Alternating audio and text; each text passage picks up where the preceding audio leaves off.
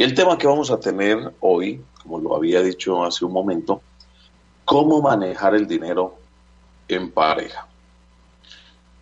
Bueno, resulta de que casi siempre tenemos dificultades en el, en el ámbito económico en la pareja. Casi siempre no nos ponemos de acuerdo y hay una cantidad de cosas en torno al dinero. Pero vamos a leer para empezar. El texto que vamos a tomar de, de base es Salmo 104, verso 24. Vamos entonces a leer la palabra del Señor, el manual, el manual por excelencia, el manual nuestro y que ojalá toda la gente tenga en cuenta que la palabra de Dios es lo que nos debe guiar en todos los casos, en todas las esferas de nuestra vida. Dice la palabra del Señor, Salmo 104, 24, cuán innumerables son tus obras, oh Jehová. Hiciste todas ellas con sabiduría. La tierra está llena de tus beneficios. Bueno, hablemos ahora sí del tema. Usted ha gastado demasiado otra vez y ahora está discutiendo con su cónyuge acerca de cómo pagar las cuentas. Pues usted está lleno de lo típico. Más peleas giran en torno al dinero que del sexo, de los suegros o, o de lo que esté pasando con los hijos. Muchas veces el centro del conflicto es el dinero. El dinero es una fuente de fricción, pero no tiene que ser así. El experto financiero Howard Titan, cofundador y es director general de Crow Financial Ministries, habló con En Contacto, eso es un programa, en cuanto a cómo manejar el dinero como Dios desea. Esto es lo que él recomienda a las parejas y vamos a hablar un poco de lo que el doctor Crow recomienda. Primero, descubre la verdad acerca del dinero. Uno de los principios que enseña Crow es que Dios es el dueño de todo. Y bueno, lo enseña la palabra de Dios. Que nosotros no somos sino mayordomos. Eso es un principio que todos debemos entender. El problema es que nos adueñamos de las cosas como si fueran nuestras, pero no. No, todo es de Dios. Todo es de Dios. La mayoría de los cristianos desconocen que la escritura está llena de consejos sobre el dinero. La Biblia habla de cómo ganarlo, gastarlo, incluso ahorrarlo, invertirlo y también pagar deudas. La palabra del Señor nos enseña todo eso, nos enseña la palabra del Señor sino que a veces desconocemos. No permitan que el dinero los divida. Ese es uno de los consejos en cuanto a cómo manejar el dinero en pareja.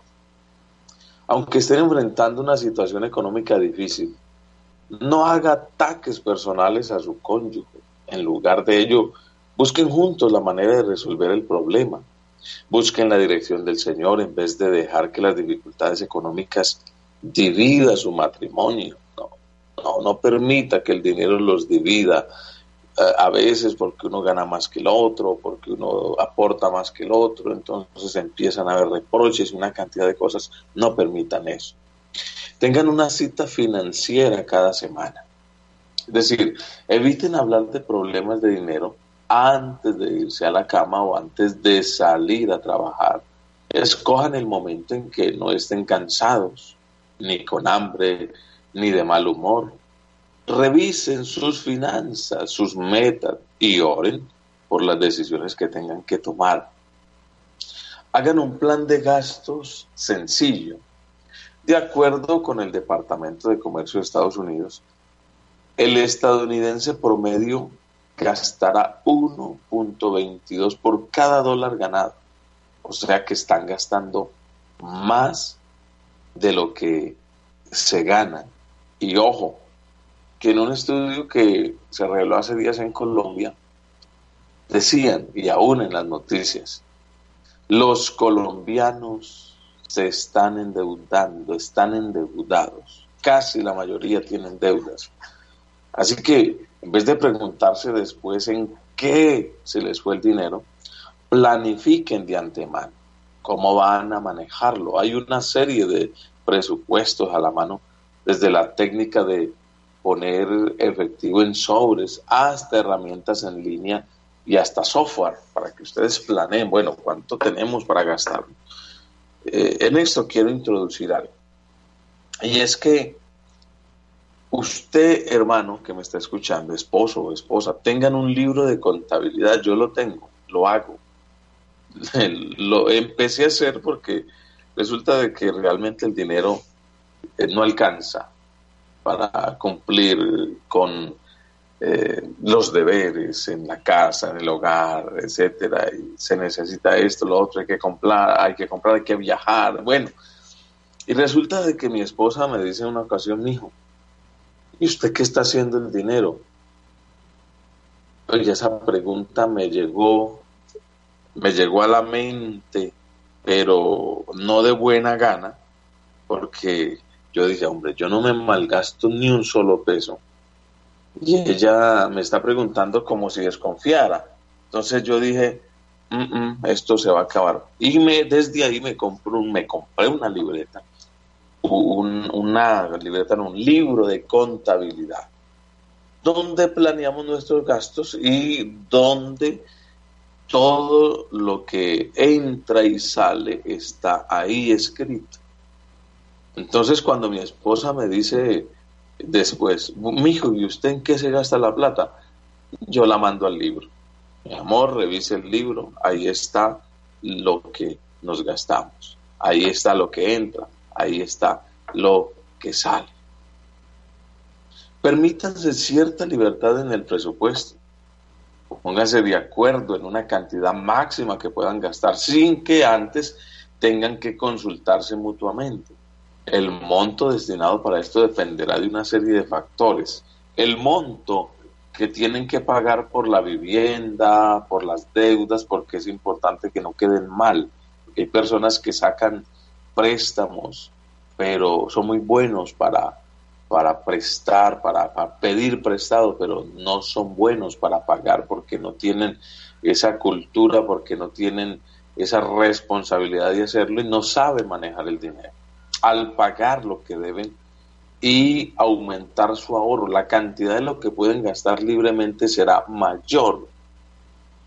Si una familia tiene muchas deudas, yo reduciría al mínimo esa cantidad, aunque conservaría al menos 5 al mes. Es decir, voy a explicarles algo. Bíblicamente, la palabra del Señor nos enseña cada que tú ganes, eh, bueno, voy a ponerles un ejemplo. Esto es bueno que lo tengan en cuenta y que lo escriban. Si yo me gano un millón de pesos al mes, es importante lo primero sacar los diezmos, que no es nuestro, que esos diezmos son de Dios, eso es plata ajena, eso es del principal socio nuestro, que es el Señor.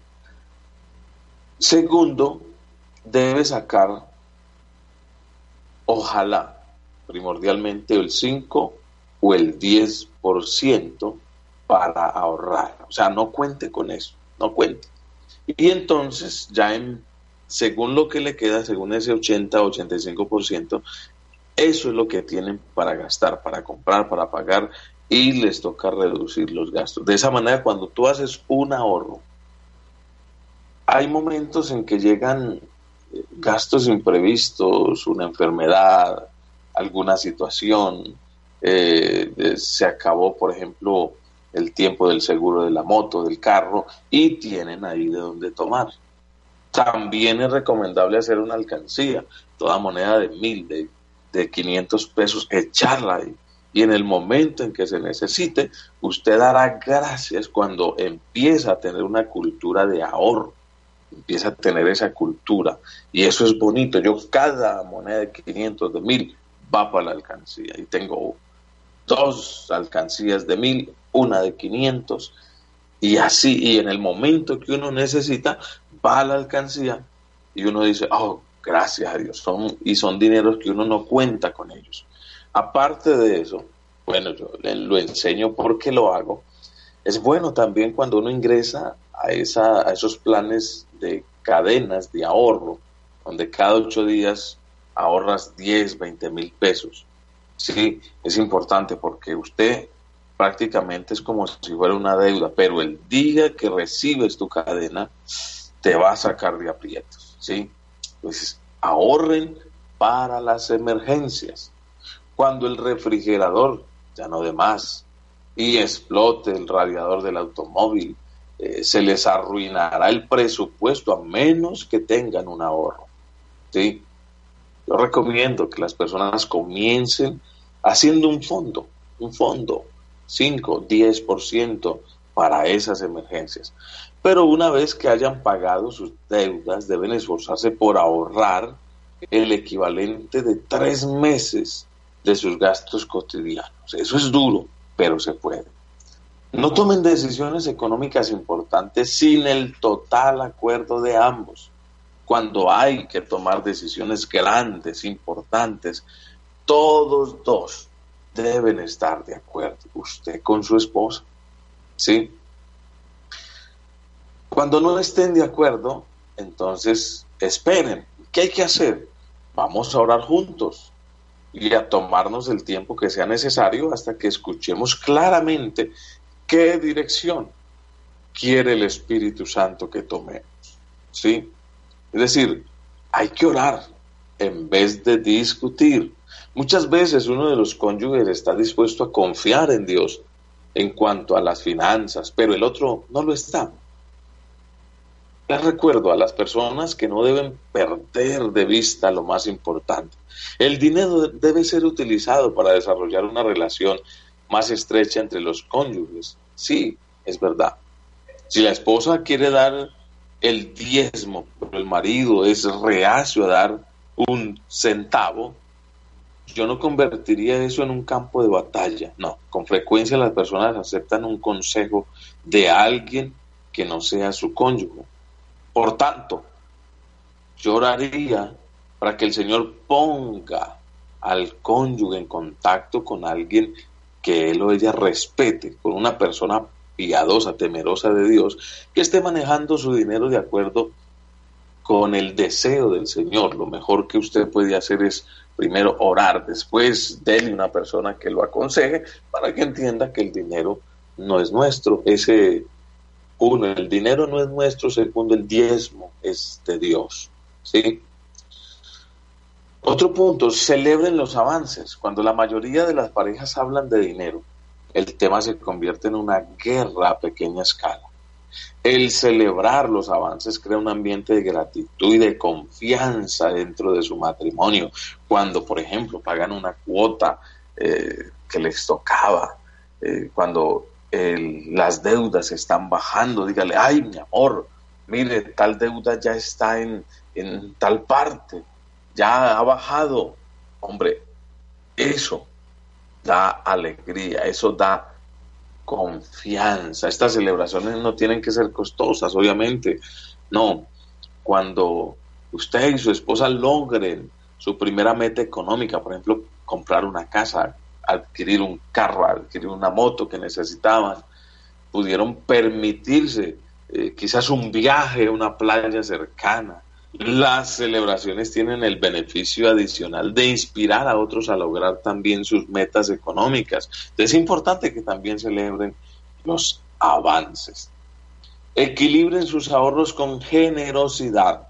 Cuando decidan beneficiar a otros económicamente, no solo se acercarán más a ustedes como pareja, sino que también se acercarán más a Cristo. Es decir, cuando uno aprende a, despejar, a despegarse del dinero, a, no tenerlo como un Dios, a saber que, que esas cosas son terrenales y que si de pronto tú puedes ayudar a otro, le cuento, estimado oyente, que no hay mayor satisfacción que uno pueda ayudar a otra persona.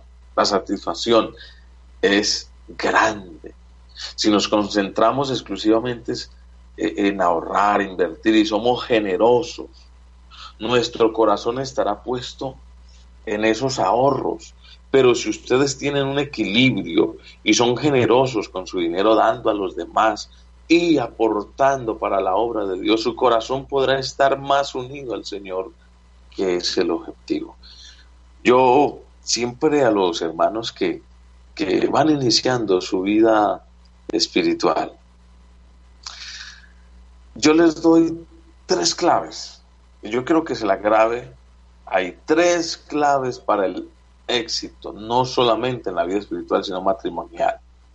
Primero, primer clave del éxito es sé humilde. Sé humilde.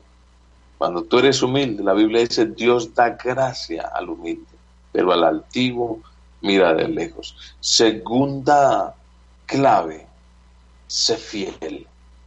Sé fiel. Mis ojos pondré en los fieles de la tierra para que estén conmigo. Y el que ande en el camino de la perfección, ese me servirá. Y tercera clave, sé generoso. Lo que el hombre siembra, eso también cosechará. Aprendamos a desprendernos del dinero, eso no es nuestro. Hoy tenemos, mañana no. Y si podemos ayudar a otros, gloria a Dios. Aprendamos a, a, entender que somos mayordomos de esas cosas, que el dueño es Dios. Yo recuerdo que una ocasión me robaron la única bicicleta que tenía una todoterreno muy bonita, exportada eh, o importada, mejor, de, Ecuador. En ese tiempo era, no habían bicicletas de 21 cambios. Esa traía 21 cambios, yo la quería. Se la presté a un hermano, a un hermano de la iglesia, y se la robaron a él se la robaron y él llegó llorando con lágrimas en los ojos, hermano Carlos, me robaron la bicicleta después de un culto de oración los domingos, se hacía de 5 a 6 de la mañana, él dijo, no, préstemela para irme para, para, para la vereda, para volver a la dominical, y claro, hermano, llévela. Cuando dice, me la robaron, ¿qué hacemos, hermano? Yo dije, no, lo único que hay que hacer es orar, esa bicicleta no era mía. ¿Cómo así? Yo, sí, no, eso era de Dios yo la uso para servirle a Dios. Entonces, Dios va a ver cómo recuperar su bicicleta. Así le dije yo, con esa confianza.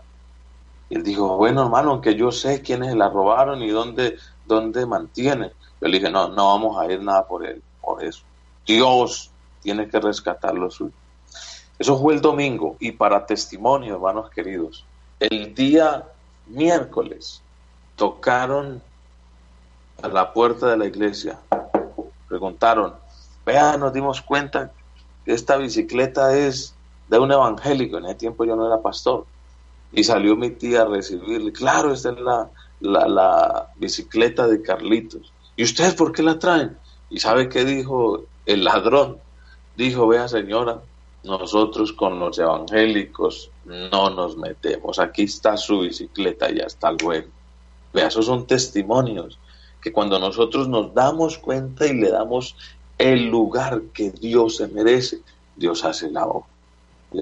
sepa, hermano, que lo que tú tienes hoy, esa casa, ese carro, lo que tú ganas, no es tuyo, eso es de Dios. Tú solamente aprende a manejar, administrar como la palabra del Señor nos enseña. Y eso, que hay esposas que ni siquiera se dan cuenta cuánto gana su esposo. No sé por qué. No, no sabe cuánto gana su esposo. Mm, ni idea. Nosotros como esposo debemos tener al tanto a nuestra esposa. Cuánto gano, cuánto nos llega, cuánto nos, cuánto nos entra. Y tener ese plan financiero en el hogar. Se acabarán las discusiones por dinero. Se acabarán las discusiones por malas decisiones juntos tomemos decisiones y no se olviden, siempre antes de tomar cualquier decisión, consúltela a Dios. Antes de comprar esto, lo otro, consulte con el Señor, con el dueño de todo. Bueno, dejemos hasta ahí, que el Señor les bendiga enormemente, ya saben, estuvo con ustedes su pastor y amigo Carlos Alberto Díaz, deseándoles un feliz día.